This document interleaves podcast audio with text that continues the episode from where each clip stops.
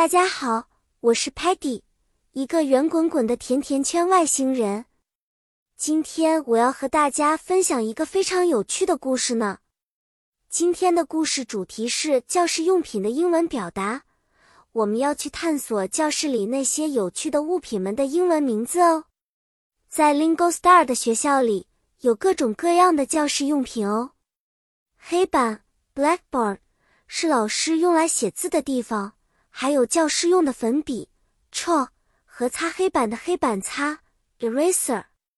学生们有自己的桌子 desk 和椅子 chair，还有用来写字的铅笔 pencil 和圆珠笔 pen 呢。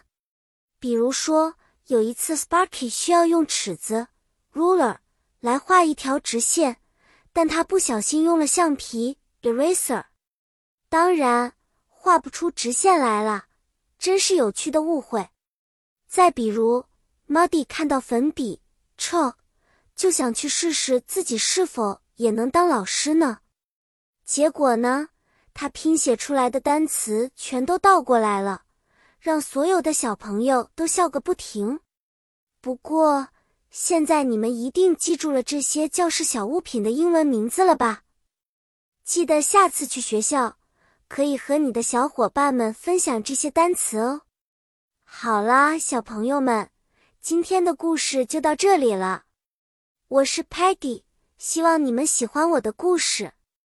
下次见面的时候，我还会带来更多有趣的故事和知识呢。再见了。